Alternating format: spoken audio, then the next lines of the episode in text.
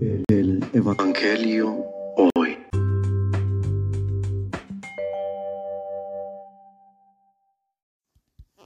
Del Santo Evangelio según San Lucas.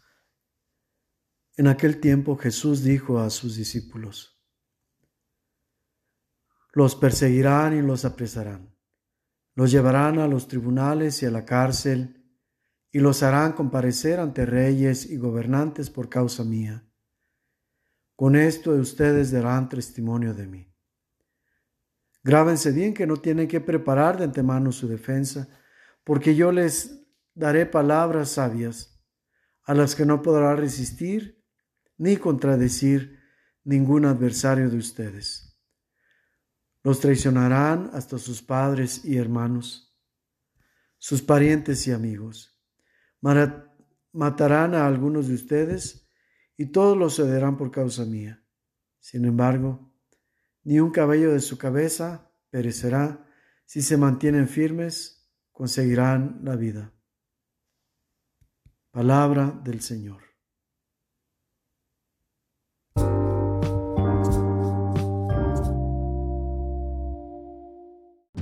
La situación hoy el buen comportamiento, el seguir por el camino del bien, el esforzarse por obrar correctamente, conforme al amor, el realizar las cosas de la manera correcta, sin buscar beneficiarse, sin buscar distorsionar con tal de obtener beneficio, siempre va a ser el mayor de los reproches para aquellos que no obran conforme a estas cosas.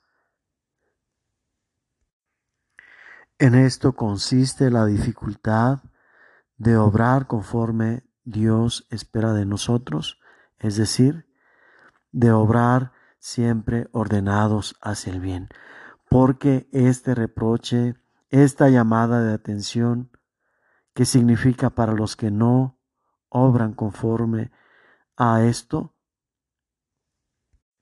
les hará volverse contra aquellos que ponen de relieve, que ponen de manifiesto, que calladamente gritan el error de los demás. Es decir, seguir el mandato de Jesús de ser buenos como Él es bueno, como su Padre Celestial es bueno, no es simplemente apegarse hacia el bien, sino implica también soportar esta clase de ataques, esta clase de obstáculos que hay en el camino. No es pues algo pasivo. El ser bueno tiene que surgir del interior más profundo de la persona, convencido de que esa es la postura que debe no solamente adoptar, sino llevar a la vida. Es decir, vivir en el bien y hacer el bien implica mucho más que portarse bien. Implica el luchar contra corriente, el ir contra la marea, el defender a cada momento esa postura y mantenerse convencido del valor inmenso que tiene llevarlo a cabo. Reflexión. Hoy Jesús nos alienta previniéndonos de todo este sufrimiento, de todos estos obstáculos que hemos de librar. Y van a ser perseguidos nos dice, por causa de mí. Jesús de por sí, por naturaleza podemos observar que pareciera que siempre va contra corriente, que pareciera que busca la manera más complicada de realizar las cosas, que pareciera que busca provocar con sus actitudes, con sus palabras, a aquellos que van por el mal camino. Y ciertamente sí, llega a provocarlos, pero no con el sentido intencional de hacerle la guerra, pero sí con el sentido de hacerlos replantear su vida, replantear todo aquello que ve que hacemos o que hacen de manera incorrecta. Provocar no el desorden, no el contraataque, sino provocar la revolución interior. Es decir, aquello que está pasivamente acomodado en el camino, que no es el bien. Jesús viene a remover todo para que nos demos cuenta del terreno en que pisamos y de la gravedad que puede tener repercusiones en nosotros si no reorientamos nuestros pasos.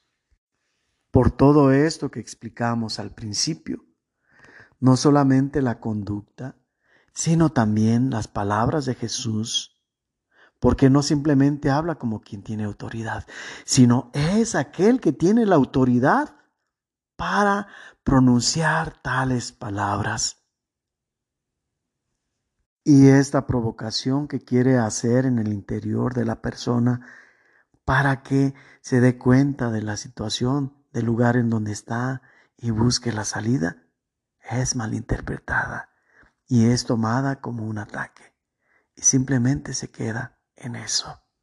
Y nosotros, hecho, que buscamos vivir aquello que Dios dice, aquello que Dios quiere que reconozcamos en nosotros, que somos seres semejantes a Él, al buscar como Jesús tomar el buen camino, va implícita también esta actitud del mundo para con todo aquel que busca hacer el bien.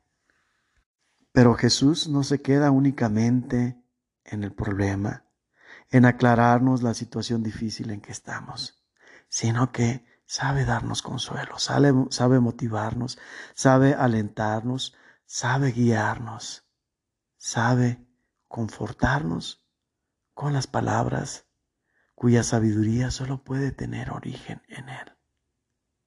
No se preocupen por lo que hay que decir.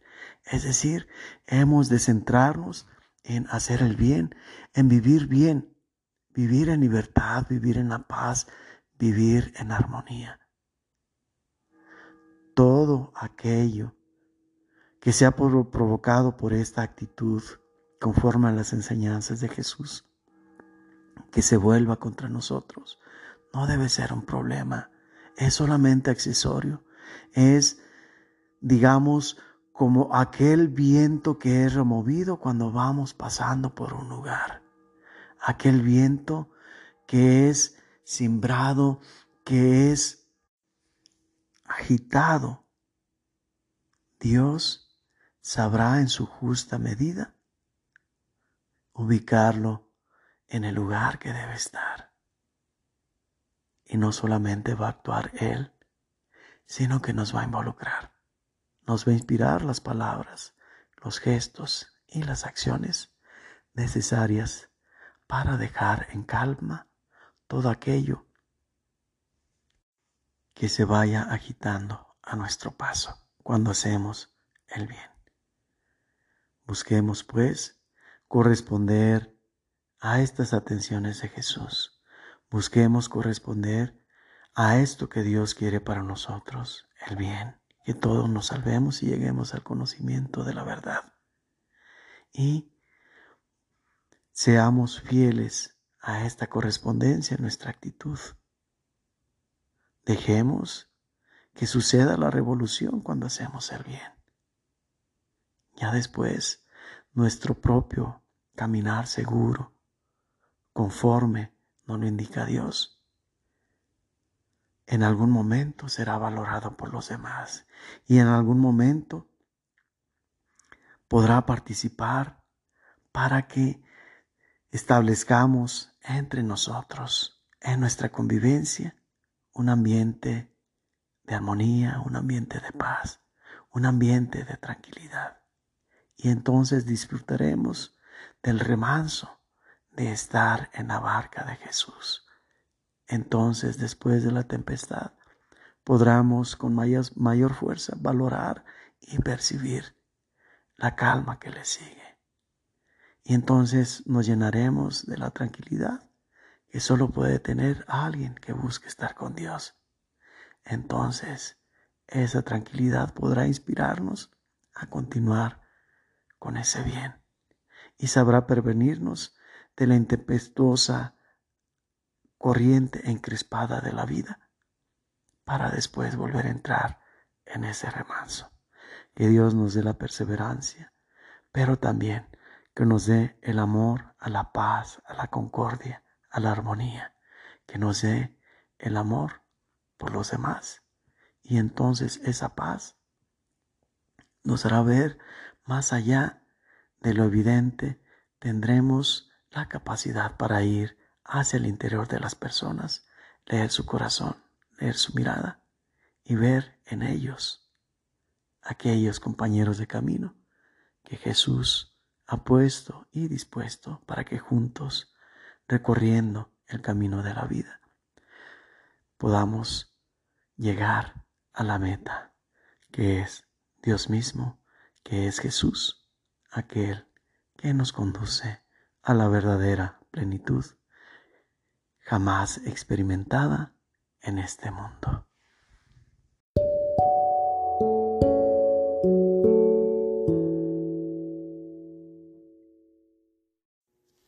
La bendición de Dios Todopoderoso descienda sobre ustedes y los acompañe siempre en el nombre del Padre y del Hijo y del Espíritu Santo.